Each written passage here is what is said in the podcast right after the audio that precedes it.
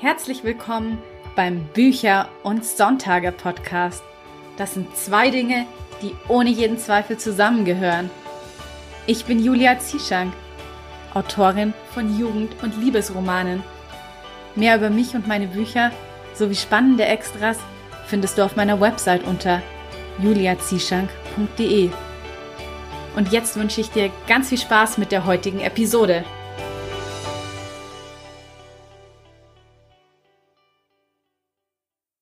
Hallo, schön, dass du heute wieder eingeschaltet hast. Heute gibt es das erste Interview im zweiten Podcastjahr von Bücher und Sonntage. Ich hoffe, du hast dir meine Jubiläumsepisode zum einjährigen Bestehen des Podcasts schon angehört, denn das war wirklich eine ganz besondere Episode, bei der ich ja auch ein wenig sentimental geworden bin. Ich meine, wenn ich so dran denke, wie es losging mit der allerersten Episode und wo wir heute sind, wo die Reise so hinging, wie viele tolle und spannende Gäste ich hier schon im Podcast hatte und wie viel ich auch dabei schon gelernt habe. Ja, es ist einfach unglaublich. Und heute widmen wir uns auch einem super wichtigen Thema, nämlich Show, Don't Tell. Ich würde mal behaupten, es ist die Nummer eins Regel, um gute Romane zu schreiben. Also auf jeden Fall ist sie extrem wichtig. Und wer Show Don't Tell beherrscht, der hat auf jeden Fall schon mal einen sehr, sehr großen Sprung gemacht, was die Qualität seiner Romane angeht. Und deshalb freue ich mich umso mehr, dass heute Sandra Gerd zu Gast ist, weil Sandra hat einen Ratgeber geschrieben und der heißt auch direkt Show Don't Tell. Den habe ich letztes Jahr gelesen und ich war so begeistert davon, dass ich seitdem wusste, ich muss Sandra unbedingt hier in den Podcast einladen. Ja, und jetzt hat es endlich geklappt und sie ist hier und ich kann dir schon mal so viel versprechen. Du wirst unglaublich viel heute lernen und es wird deine Romane so sehr bereichern. Also ich glaube, du merkst, wie begeistert ich von dem Thema bin, weil es mir auch einfach wahnsinnig viel beim Überarbeiten meiner Romane geholfen hat und auch meine Romane sehr viel besser geworden sind durch die Regel Show Don't Tell. Und ja, ich würde dann sagen, wir legen direkt los und ich wünsche dir viel Spaß mit dem heutigen Interview. Hallo Sandra, ich freue mich sehr, dass du heute bei mir im Podcast zu Gast bist. Hallo. Ich habe ja deinen Schreibratgeber Show Don't Tell ganz begeistert gelesen und hinterher war mir nämlich klar, ich muss dich unbedingt für diesen Podcast interviewen, weil ich finde, das ist so ein wichtiges Thema. Und mir ist eben bei dem Schreibratgeber aufgefallen, dass du den in Englisch geschrieben hast und ich, ich würde jetzt gern mal von dir wissen, wie es dazu kam. Mhm. Also ich schreibe insgesamt schon seit 30 Jahren, ähm, habe aber vor 15 Jahren dann eher angefangen, mich ein bisschen ernsthafter auch mit dem Schreiben zu beschäftigen ähm, und habe schnell festgestellt, dass es eigentlich in meinem Genre, also ich schreibe Liebesromane ähm, für und über Frauen, die Frauen lieben, ähm, da gab es im deutschsprachigen Bereich keine Community, also keine nennenswerte Community. Im englischsprachigen Bereich gab es eine ganz tolle Vernetzung zwischen Autorinnen, ähm, zwischen Autorinnen und Leserinnen. Es gab Foren, ähm, wo man sich Beta-Leser suchen konnte, Feedback holen über ähm, Geschichten in einem frühen Stadium. Und mir war es eigentlich wichtig, ähm, dass ich Teil von so einer Community sein wollte und auch die Möglichkeit haben wollte, mein eigenes Schreiben auch immer kontinuierlich zu verbessern. Ähm, und habe dann einfach mal ausprobiert, ob ich das nicht auch auf Englisch kann ähm, und ja, was soll ich sagen, hat gut geklappt. Ähm, mittlerweile bin ich ähm, auch als Lektorin ähm, für den englischsprachigen Bereich von einem internationalen Verlag tätig. Ähm, habe dann auch vor fünf Jahren angefangen, ähm, auf meiner Webseite Schreibtipps, alles auf Englisch zu posten. und daraus ist dann eben auch die Idee entstanden, eigentlich könnte ich auch mal einen Schreibratgeber veröffentlichen. Mittlerweile ist es jetzt eine ganze Reihe geworden. Und ähm, ja, so hat sich das eigentlich entwickelt. Also ich finde das schon mal eine Riesenleistung, Romane in der Sprache zu schreiben, die ja eigentlich nicht die Muttersprache ist. Mhm. Ähm, also ich glaube, ich würde mir das jetzt zum Beispiel nicht zutrauen, obwohl ich eigentlich auch recht gut Englisch spreche. Wie war das denn für dich da bei deinem allerersten Roman? War das sehr schwierig? Ähm, jein. Also ich sag mal so, das Gute ist ja, der Erstentwurf muss nicht perfekt sein. Den, den bekommt ja erstmal niemand zu lesen. Ähm, und dann ist es natürlich auch eine kulturelle ähm, Angelegenheit, wenn man über Charaktere schreibt, die amerikanisch sind. Ähm, da ist halt doch einiges anders, dass man sich da auch die Hilfe holt von Beta-Lesern, von Lektorinnen und dann nicht versucht, sich selbst da irgendwie durchzuwursteln. Und mittlerweile fällt es mir eigentlich leichter, auf Englisch zu schreiben als auf Deutsch. Ich übersetze dann meine eigenen Romane auch ins Deutsche ähm, was vielen unlogisch vorkommt, aber eigentlich völlig logisch ist, weil ähm, professionelle Übersetzer arbeiten auch so. Die übersetzen immer aus der Fremdsprache in die eigene Sprache. Und ähm, das funktioniert auch für mich ganz gut. Ja, kann ich mir auch vorstellen, dass das in deinem Fall ja sogar auch ein Vorteil ist, weil du weißt ja genau, was du damit jetzt ausdrücken wolltest. Weil genau. manchmal kann man es ja nicht so eins zu eins übersetzen, aber dann weißt du halt genau, was du damit ja eigentlich sagen wolltest. Ganz genau. Gerade Humor äh, ist halt manchmal auch sehr sprachgebunden. Und wenn das Wort dann im Deutschen die Doppelbedeutung, die es im Englischen hat, vielleicht nicht hat, dann kann man sich als Autorin kann man sagen, ja, okay, funktioniert so nicht. Ich löse mich jetzt völlig vom Original. Ähm, ich glaube, als Übersetzerin mit einem fremden Text würde ich da doch schon eher mal überlegen, darf ich das jetzt, kann ich das? Ähm, und als Autorin weiß ich meine Intention und also ja, funktioniert gut.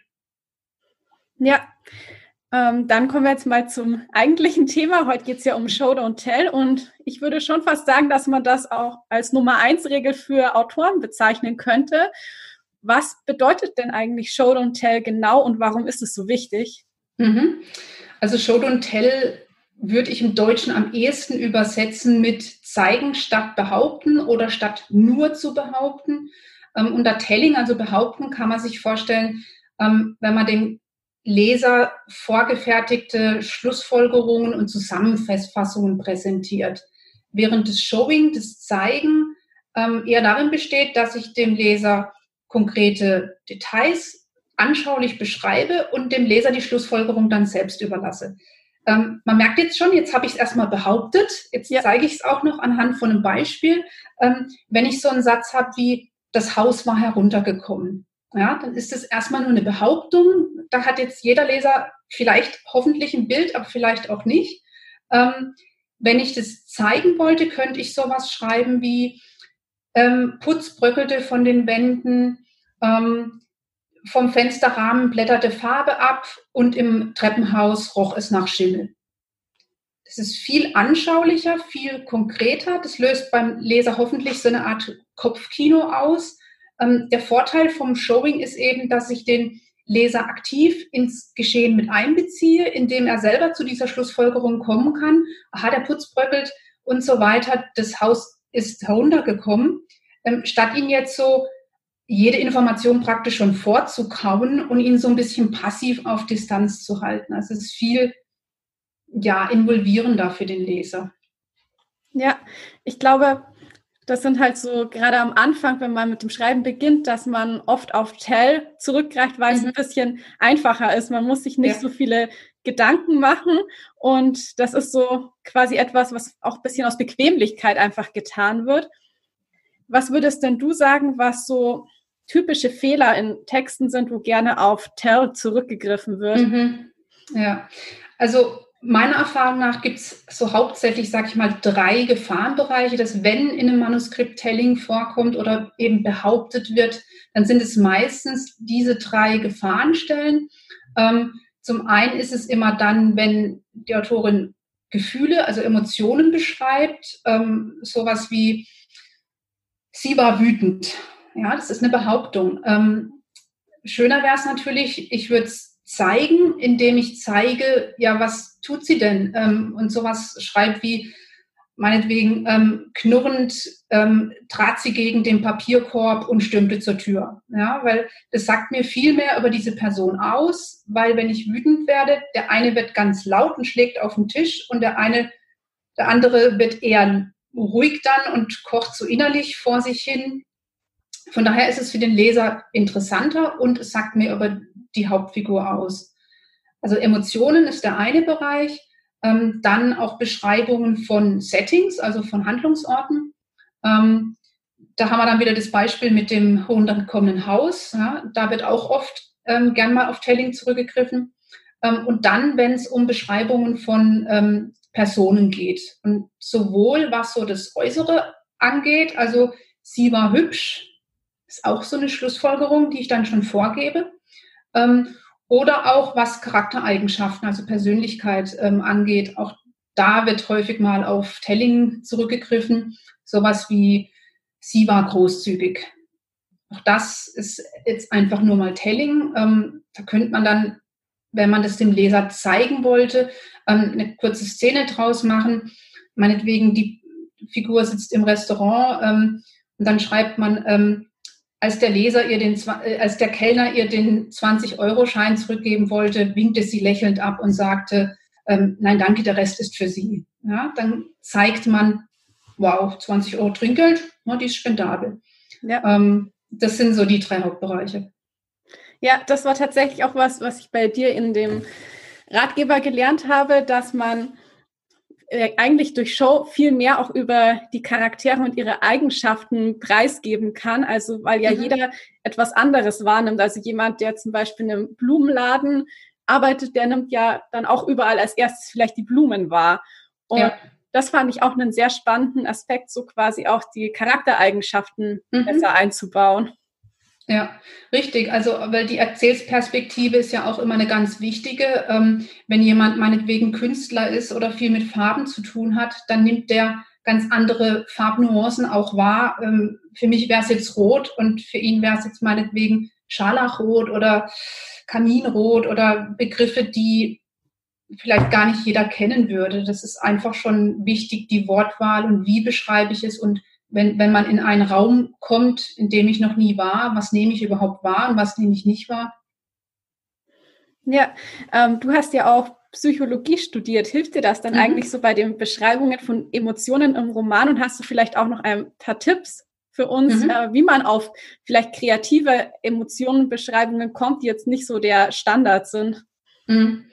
Ähm, ja, ich, ich glaube schon, dass es mir hilft. Ähm, Schreiben hat ja ganz viel mit Psychologie auch zu tun, ähm, ob es jetzt um Charakterentwicklung geht, ähm, sicherzustellen, dass die Figuren einfach äh, dreidimensional sind ähm, und nicht zu perfekt, sondern eben auch ihre Ängste und ihre Schwächen haben.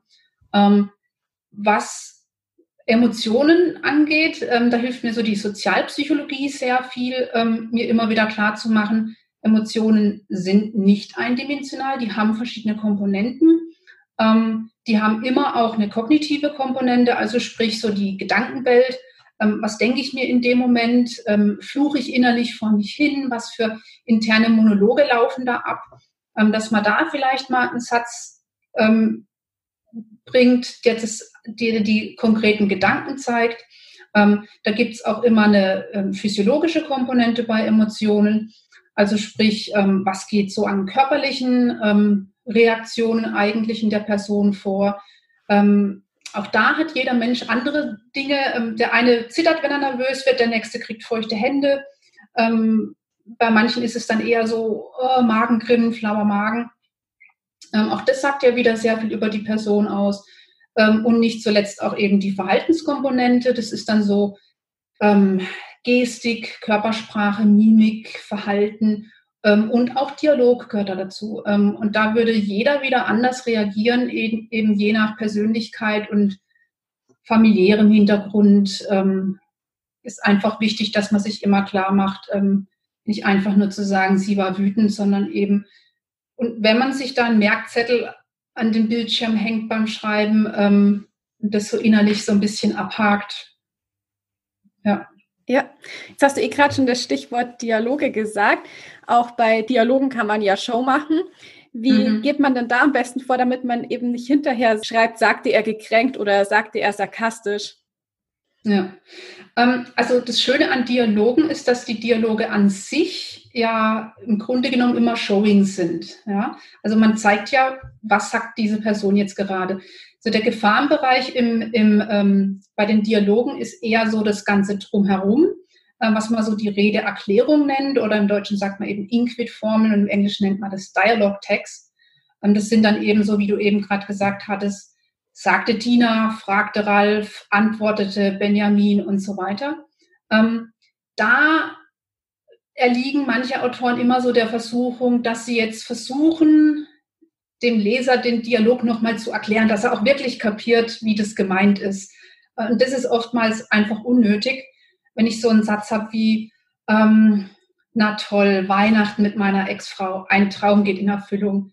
Dann brauche ich nicht noch hinten dranhängen, scherzte er, weil äh, eigentlich sollte es der Dialog an sich und der Leser hat ja auch bis zu dieser Stelle schon ein bisschen Kontext, ähm, sollte es eigentlich klar sein, das ist ein Scherz, da brauche ich jetzt nicht noch dazu zu sagen, dass es einer ist, weil das entmündigt, finde ich, auch den Leser so ein bisschen, ähm, wenn ich ihm das noch so extra vorkauen muss. Es erklärt ihm praktisch für, ah ja, ich erkläre es dir lieber nochmal, dass du es auch wirklich kapierst. Ähm, stattdessen kann man eben einfach sagen, sagte er, und der Leser versteht es dann schon, dass das ein Scherz ist. Ähm, was ich auch häufig so antreffe in Manuskripten, die dann so auf meinem Schreibtisch landen, sind, ähm, dass man ähm, noch ein Adverb irgendwo in der Redeerklärung unterbringt. Also, oh, bist du sicher, dass, dass uns niemand gesehen hat, sagte er nervös. Ja, ähm, und das nervös ist in den allermeisten Fällen genauso unnötig wie das scherzte er, ähm, weil der Dialog an sich es eigentlich schon zeigen sollte, ja, okay, er ist jetzt nervös, dass ihn vielleicht jemand gesehen hat. Wenn man mal einen Satz hat, wo man so das Gefühl hat, na, da ist es jetzt aber vielleicht doch nicht so ganz klar, ähm, was die Emotion dahinter ist, dann sollte man halt vielleicht statt diesem Adverb noch einen Satz der Beschreibung reinbringen. Ähm, meinetwegen sowas schreiben wie, ähm, er schluckte und ähm, schielte zur Tür. Bist du sicher, dass uns niemand gesehen hat? Und das zeigt dem Leser dann, aha, okay, er ist jetzt nervös. Ähm, also da sollte man einfach immer noch mal ein Auge auf die Redeerklärungen haben, dass man da am Ende vielleicht einfach die Adverben noch rauslöscht. Ja, sehe ich auf jeden Fall genauso. Also wenn Dialog gut geschrieben ist, dann ist der schon Erklärung genug. Und manchmal sollte man auch seinen Lesern, glaube ich, einfach mehr zutrauen, dass sie von genau. sich aus die richtigen Rückschlüsse ziehen. Genau, ja. So ist es. Es gibt ja auch Fälle, das hast du ja auch in deinem Ratgeber beschrieben, in denen Tell besser ist als Show. Welche Fälle wären das denn? Mhm. Also in den meisten Fällen ist es Showing eigentlich vorzuziehen, aber wie man vielleicht jetzt so an den paar Beispielen, die ich genannt habe, schon merkt, nimmt das Telling einfach auch im Manuskript viel mehr Raum ein. Ja, also wenn ich halt was zeigen will, dann muss ich halt auch mal vielleicht zwei oder drei Sätze verwenden als nur er war wütend. Das ist halt sehr kurz und komprimiert. Ähm, wenn etwas lang beschrieben wird, dann schlussfolgert der Leser so unbewusst immer, ah, das ist jetzt wichtig. Ja, sonst wird der Autor ja nicht hier zwei Absätze lang irgendwas beschreiben. Ähm, das heißt, wenn ich halt mal etwas habe, irgendein Detail, was der Leser zwar wissen muss, um die Handlung jetzt im weiteren Verlauf zu verstehen, aber was nicht wirklich wichtig ist, das wäre dann wirklich ein guter Zeitpunkt, einfach mal in einem Satz einfach zu behaupten und einfach mal so stehen zu lassen. Ähm, das ist öfters mal der Fall, ähm, gerade an Übergängen, das heißt am Anfang von einem Kapitel oder am Anfang von einer Szene oder eben auch am Ende von einer Szene oder von einem Kapitel, ähm, wenn ich meinetwegen ähm, die Hauptfigur fährt von der Arbeit nach Hause. Ja, da muss ich jetzt nicht unbedingt den ganzen ähm, Nachhauseweg in jedem Detail beschreiben. Wenn es überhaupt, da passiert nichts, dann kann ich eben einfach sagen, er fuhr nach Hause. Punkt. Ähm, und da, da finde ich ähm, Telling eben sehr hilfreich. Und ich glaube, das macht auch, äh, die meisten werden das auch instinktiv schon richtig machen, ähm, dass man jetzt nicht jeden Handgriff zeigen muss. Ähm, äh, die zweite Stelle, an der ähm, Telling eben hilfreich ist, finde ich, wenn man in einem Buch Szenen hat, die sich wiederholen oder die sehr ähnlich sind ähm, oder Informationen, die sich wiederholt ähm, dann werde ich die jetzt nicht jedes Mal im vollen Detail beschreiben, ähm, weil es einfach sonst langweilig wird und der Leser das überspringt. Ähm, nehmen wir mal ein Beispiel. Ähm, wir schreiben einen Roman über einen Rennfahrer. Ja? Wenn ich da jetzt jedes einzelne Rennen, jedes Training von A bis Z in jedem Detail beschreibe, dann werde ich da ganz viel doppelte Information drin haben, die auch für die Handlung wahrscheinlich nicht so wichtig ist. Ähm, da würde ich jetzt einfach sagen, das erste Rennen vielleicht mit ein bisschen mehr Detail zeigen und dann kann man einfach sagen, dass er die nächsten drei Rennen verloren hat. Ähm, das ein bisschen zusammenfassen durch Telling und dann meinetwegen das letzte, alles entscheidende Rennen, das dann wieder ähm, mit mehr konkreten ähm, Details zu zeigen, ja, so, so dass sich zeigen und behaupten eben auch gut ergänzt. Ja, und äh, schlussendlich ist es natürlich auch, wenn ich jetzt einen Erstentwurf schreibe, ähm, je nachdem, ob ich jetzt eher jemand bin, der vorher da detailliert plane und eine Outline schreibe oder ob ich jemand bin, der jetzt einfach sagt, ich lasse mir das während dem Schreiben ähm, einfallen, dann geht es da ja im Erstentwurf einfach nur mal darum, dass man das irgendwo aufs Papier bringt. Ähm, und da ist es natürlich völlig okay, wenn man eben auch mal schreibt, er ist wütend und das Haus war heruntergekommen, ähm, weil ich natürlich dann nachher in der Überarbeitung noch die Gelegenheit habe zu sagen, ja, okay, da habe ich jetzt die Abkürzung genommen, einfach das geschrieben, was mir, was mir eingefallen ist, spontan. Ähm, aber es ist natürlich Telling, also muss ich das jetzt noch ähm, umarbeiten und das vielleicht ein bisschen anschaulicher beschreiben. Ähm, aber für einen Erstentwurf völlig okay. Ja, sehe ich genauso. Wenn man jetzt eben seinen Roman hinsichtlich Show Don't Tell überarbeiten möchte, was wären denn da so deine wichtigsten Tipps, auf was man achten sollte? Mhm. Ähm, also da gibt es einmal zwei, ich, ich sag mal, da gibt es zwei Ebenen. Ähm, erstmal so, wie würde ich das praktische Vorgehen machen? Ich bin ein großer Freund von Listen, ähm, weil das kann man sich oftmals gerade, wenn man vielleicht noch am Anfang steht, nicht alles ähm, merken. Deswegen würde ich sagen, ähm, macht euch eine personalisierte Liste, ähm, wo ihr Punkte, wo ihr vielleicht öfters merkt, ähm, ups, da kleide ich gern mal ins Telling ab, ähm, wo ihr die aufschreibt. Ähm, da, da mögen diese Sachen, die wir jetzt besprochen haben, also zum Beispiel, wenn ich Emotionen beschreibe, wenn ich Personen beschreibe, wenn ich ein Setting beschreibe, ähm, die gehören wahrscheinlich drauf auf die Liste. Das heißt, dass man ganz systematisch dann hingeht ähm, mit dieser Checkliste und das Manuskript absucht, okay, wo führe ich denn gerade eine neue Person ein? Wie habe ich die beschrieben? Habe ich da wirklich ähm, gezeigt, wie die Person aussieht und nicht nur gesagt, er war groß, Punkt. Ähm, das das wäre mal eine Möglichkeit. Ähm, was ich auf jeden Fall auch auf die Liste draufsetzen würde, sind Emotionswörter. Ähm, Hauptsächlich sind es ähm, Adjektive, sowas wie unruhig, freudig, ähm, frustriert, äh, ungeduldig und so weiter. Ähm, dass man da eben einfach ähm, mal eine manuskriptweite Suche macht nach diesen Wörtern ähm, und dann schaut, okay, wo könnte man vielleicht doch ähm, das eine oder andere Adjektiv durch Körpersprache ersetzen oder durch die Mimik ersetzen oder durch Dialog ersetzen, der eben zeigt, aha, nervös, freudig und so weiter und so fort. Ähm, und ähm, ja, das, das wäre so meine Vorgehensweise, was ich gerade ähm, anfange. Mit der Zeit macht man das, glaube ich, dann ähm, auch eher automatisiert, ähm, dass man das von alleine auch schon im Erstentwurf macht. Aber gerade für den Anfang ist es, glaube ich, ganz gut. Man geht so ein bisschen strukturierter vorher. Ja, genau. Also das mit der Zeit dann äh, verbessert man sich ja auch immer weiter. Bei mir war das auch so am Anfang, dass ich auch so mir aufgeschrieben habe, ein paar häufige Füllwörter zum Beispiel, die mhm. ich immer reingemacht habe, dass ich die dann später bei der Überarbeitung rausgestrichen habe. Und das zum Beispiel ist jetzt auch etwas, was sich von alleine gegeben hat. Also das mache ich jetzt gar nicht mehr. Genau. Ja. Ja, ich glaube, da hat jeder ja auch so, so ein bisschen seine typischen Fehler und typischen Marotten beim Schreiben. Ähm, und die man selber auch nicht so merkt. Also ich selber habe immer auch noch solche Listen, wo ich einfach nochmal, okay, beim letzten Durchgang nochmal drüber gucke und wenn mir jetzt eine Lektorin oder eine Beta-Leserin zu irgendwas Feedback ähm, gibt und ich denke, ach, es stimmt eigentlich, da hat sie ja recht, ähm, dann setze ich das auch auf meine Liste und dann werde ich das beim nächsten Manuskript. Es geht ja auch darum, immer dazu zu lernen und nicht irgendwo zu stagnieren. Ähm, da finde ich das eine ganz gute Möglichkeit.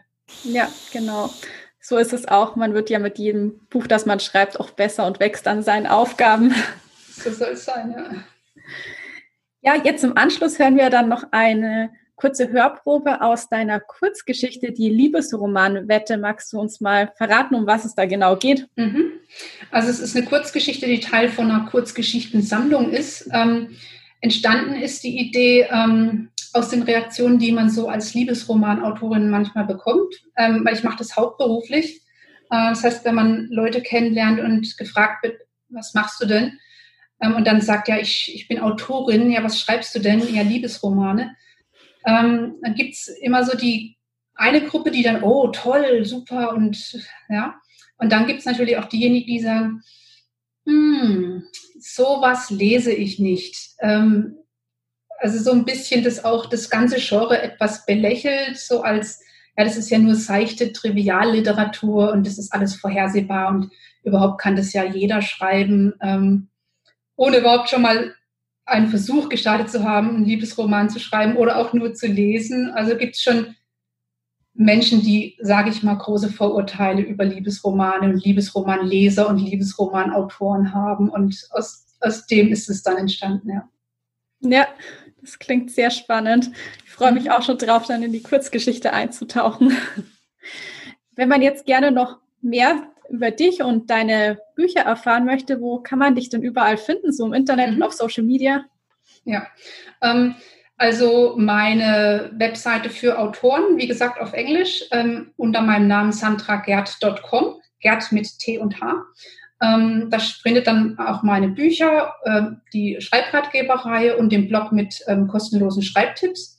Also wer ganz gut Englisch spricht, ähm, ist jetzt nicht so kompliziert geschrieben, ich denke, das versteht man ähm, und meine Romane unter j-fiction.de. Ähm, ich schreibe unter einem Pseudonym J-J-A-E. Alles klar. Also die mhm. Links packe ich auch alle in die Show Notes. Und ja. dann zum Schluss noch die Abschlussfrage, die ich jedem Gast stelle. Und zwar, wie sieht denn für dich ein perfekter Sonntag aus? Oh, für mich gibt es keinen Sonntag, ähm, weil ich, naja, ich bin so ein bisschen ein Workaholic. Also für mich sieht der Sonntag wie alle anderen Tage auch aus. Ähm, mein perfekter Tag, äh, ich versuche mein Schreiben morgens zu machen, weil ich da am frischesten bin und ähm, die Welt mich auch in Ruhe lässt. Ähm, und dann versuche ich erstmal mein Schreibziel zu erreichen, was so 2000 Wörter am Tag sind. Ähm, und wenn es gut läuft, ähm, habe ich das so am frühen Nachmittag oder so bis kurz nach dem Mittagessen erreicht. Und dann widme ich mich so den anderen Dingen, die ähm, als Autorin, als, als Vollzeitautorin so, so macht, ähm, von Website-Updates, ähm, mal einen Blogpost schreiben, ein Buch bewerben oder eben, weil ich auch als Lektorin arbeite, ähm, ähm, lektoriere ich nachmittags. Ähm, und äh, so dass ich hoffentlich dann pünktlich Feierabend machen kann und auch noch was zum Vergnügen lesen. Ja. Ja, das klingt doch aber auch nach einem schönen Tag, obwohl ich es auch wichtig finde, mal eine Pause einzuplanen. Aber ich kenne das auch von mir selbst, dass irgendwie ja der Kopf immer nicht wirklich frei hat. Mhm. Ja, entweder man arbeitet an einer Geschichte oder man plant oder man überarbeitet, aber irgendwie ist immer was in Arbeit, ja. Ja. Ja, vielen Dank, Sandra, dass du dir die Zeit genommen hast, Gerne. hier heute im Podcast zu sein und die ganzen Tipps mit uns zum Thema Show Don't Tell geteilt hast. Das war wirklich sehr hilfreich. Mhm, sehr gerne. Und nun folgt eine kleine Hörprobe aus Seitenweise Liebe von Jay. Die Liebesromanwette. Abby James hatte schon immer eine Schwäche für sexy Stimmen gehabt, und die Frau, die sie gerade per Telefon interviewte, hatte auf jeden Fall eine. Das war wohl auch der Grund, warum Abby den letzten Satz komplett verpasst hatte. Ähm, was haben Sie eben gesagt? Eine Milliarde Dollar, sagte Tamara Brennan. Liebesromane sind das meistgekaufte Genre weltweit. Im Grunde finanzieren wir die Veröffentlichung von sogenannter ernsthafter Literatur. Wow! Abby kam nicht über diese unglaubliche Zahl hinweg. Sie wirbelte auf ihrem Schreibtisch im Kreis herum was einen der Nachwuchsreporter am Schreibtisch neben ihrem von seiner Arbeit aufsehen ließ. Die Leute bezahlen wirklich jedes Jahr eine Milliarde Dollar für diese, gerade als sie schnulzigen, klischeebeladenen Schundromane sagen wollte, fiel ihr ein, dass Tamara ihr Geld damit verdiente, diesen Schrott zu schreiben. Eine Interviewpartnerin zu beleidigen stand nicht im Angestelltenhandbuch des Aurora Sentinel. Äh, diese, ähm, kitschigen, vorhersehbaren, schlecht geschriebenen Geschichten, beendete Tamara den Satz. Sie klang gleichzeitig amüsiert und verärgert. Oh nein, das wollte ich damit nicht. Ach, jetzt beleidigen Sie zusätzlich zu meinem Genre auch noch meine Intelligenz? Schmerz durchfuhr Abbys Bein, als sie den Stuhl erneut herumwirbeln ließ und mit der Knie gegen die Ecke ihres Schreibtischs knallte. Sie nahm es als ihre gerechte Strafe hin. Was immer sie auch persönlich von Liebesromanen hielt, sie hätte es nicht so offensichtlich machen sollen. Als Journalistin musste sie objektiv bleiben, egal wie langweilig sie das Thema fand, über das sie schreiben sollte. Es tut mir leid, sie rieb sich das Knie. Ich wollte wirklich nicht andeuten. Ist schon okay, Tamara seufzte. Leider bin ich daran gewöhnt. Selbst meine Mutter fragt mich ständig, wann ich endlich ein richtiges Buch schreibe. Und viele meiner Freunde glauben, dass sie auch mühelos preisgekrönte Liebesromane schreiben könnten, wenn sie nur die Zeit dazu hätten. Naja, so ziemlich jeder konnte einen Liebesroman schreiben oder etwa nicht. Das konnte doch nicht so schwer sein. Alles, was man dazu tun musste, war zwei umwerfend schöne Hauptfiguren mit perfekter Haut, perfekten Zähnen und perfekten Leben zu erfinden.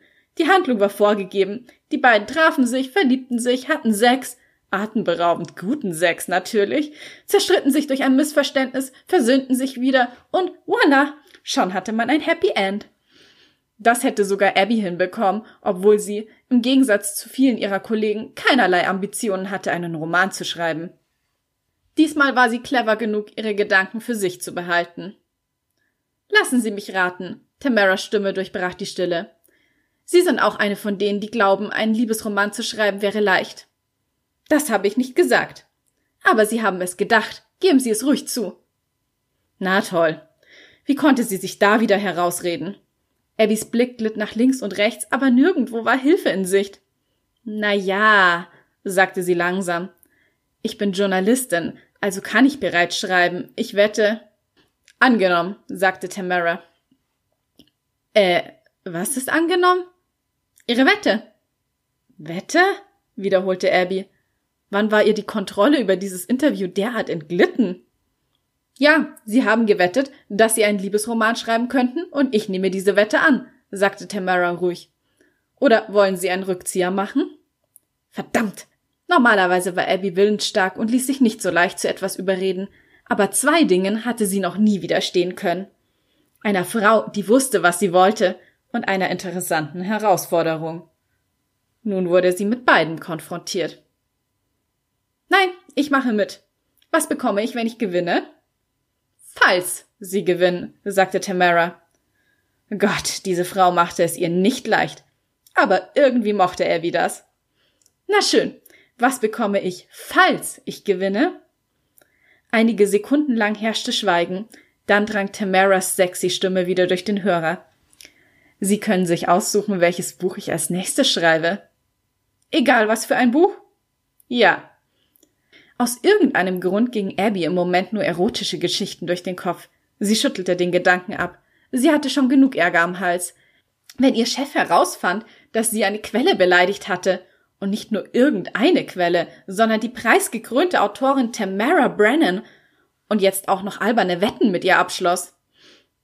Okay, brachte sie mit heiserer Stimme heraus. Und was bekomme ich, wenn ich gewinne? fragte Tamara. Falls Sie gewinnen. Falls ich gewinne. Ihre Stimme verriet, dass die Autorin lächelte. Abby spielte mit einem Kugelschreiber. Dann kaufe ich ein Exemplar von all ihren Romanen und spende sie der örtlichen Bücherei. Netter Versuch. Ich lebe auch in Aurora, schon vergessen? Die Bücherei hat bereits alle meine Bücher. Außerdem erfordert ihr Wetteinsatz denselben Zeitaufwand wie meiner. Das stimmte. Was konnte sie sonst anbieten? Ein leises Ping von ihrem Computer kündigte einen neuen Tweet an. Das brachte sie auf eine Idee. Falls Sie gewinnen, rühre ich die Werbetrommel für ihr nächstes Buch. Social Media, Blogbeiträge, Presseankündigungen, das volle Programm für denselben Zeitraum, den Sie brauchen, um einen Roman zu schreiben. Einverstanden, sagte Tamara. Oh Scheiße, was hatte sie bloß getan? Sie hatte nicht die Zeit, einen Roman zu schreiben. Dann versuchte sie, sich zu beruhigen.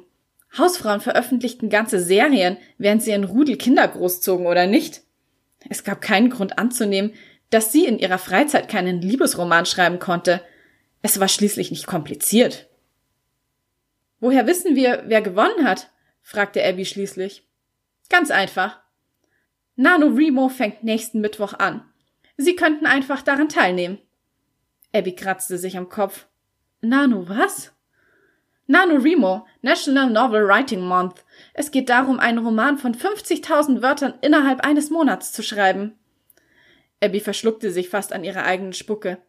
Einen ganzen Roman innerhalb von 30 Tagen? Ähm, ich arbeite Vollzeit. 50.000 Wörter sind eher eine Novelle. Ich habe meine ersten fünf Romane auch geschrieben, während ich Vollzeit in einem anderen Beruf gearbeitet habe. Wenn man jeden Abend ein paar Stunden schreibt und am Wochenende nichts anderes zu tun hat, dann ist es absolut machbar. Schließlich sind Liebesromane einfach zu schreiben, nicht? Tamaras sarkastischer Tonfall ließ Abby mit den Zähnen knirschen. Klar, kein Problem. Ich werde Ihnen mein Meisterwerk bis Ende November schicken, sagte sie im selben Tonfall. Als Journalistin war sie ohnehin daran gewöhnt, unter knappen Deadlines zu arbeiten. Wir haben ja Kontaktdaten ausgetauscht. Rufen Sie mich ruhig schon vorher an oder schreiben Sie mir eine E-Mail, falls Sie Fragen haben oder ein paar Tipps benötigen. Nun klang Tamara aufrichtig. Danke. Doch Abby wusste schon jetzt, dass sie keine Hilfe benötigen würde. Sie konnte sich eine dieser oberflächlichen Geschichten jederzeit aus den Fingern saugen. Kein Problem. Um zu unserem Interview über das Verlagswesen im Bereich Liebesromane zurückzukommen. Wie es mit der Liebesromanwette weitergeht, erfährst du in Seitenweise Liebe von Jay. Also, ich finde, das klingt ja wirklich nach einer ziemlich coolen Kurzgeschichte für uns Autoren. Gut, der NaNoWriMo ist jetzt schon wieder zwei Monate vorbei, das war ja im November, aber trotzdem sehr, sehr cool. Und die anderen beiden Kurzgeschichten versprechen ja auch etwas für uns Schreibende zu sein. Und damit sind wir auch schon am Ende der zweiten Folge im zweiten Bücher- und Sonntagjahr angelangt. Und ich freue mich so sehr, dass ich mit so einem wichtigen Thema in das neue Podcast-Jahr starten konnte, weil Show Don't Tell ist meiner Meinung nach wirklich die Nummer eins Regel, um einen guten Roman zu schreiben. Natürlich gehören auch noch andere Dinge dazu, wie authentische Charaktere oder Plottechniken. Aber der richtige Schreibstil macht schon auch enorm viel aus. Also da müssen wir uns definitiv nichts vormachen. Und ich kann dir wirklich den Ratgeber von Sandra Gerd sehr ans Herz legen, weil ich ihn sehr, sehr gut fand. Also das ist wirklich nur meine persönliche Meinung. Ich habe ihn mir letzten Frühjahr gekauft und er hat mir sehr geholfen beim Überarbeiten meiner Romane und auch gleich im Vorfeld zum Schreiben von neuen Romanen, dass ich mir gewisse Dinge verinnerlicht habe, die ich von Anfang an anders gemacht habe, damit ich dann natürlich auch weniger Arbeit beim Überarbeiten hatte. Und ich persönlich finde, er ist sehr gut verständlich. Also er ist natürlich auf Englisch geschrieben, aber ich weiß nicht, ich musste vielleicht höchstens eine Handvoll Wörter mal nachschlagen. Also das war wirklich nicht viel. Wenn du einigermaßen sicher in Englisch bist, dann würde ich sagen, go for it. Und schau dir den Roman unbedingt mal näher an. Den Link zum Schreibratgeber Show Don't Tell packe ich dir natürlich auch noch in die Show Notes. So, und damit beenden wir jetzt die heutige Episode. Ich würde mich sehr freuen, wenn du mir eine Bewertung auf iTunes hinterlässt und damit du auch keine zukünftigen Episoden verpasst, abonniere unbedingt den Podcast auf Spotify und iTunes. Und damit bleibt mir nur noch zu sagen, ich hoffe, du schaltest wieder ein, wenn es Zeit ist für Bücher und Sonntage. Bis zum nächsten Mal.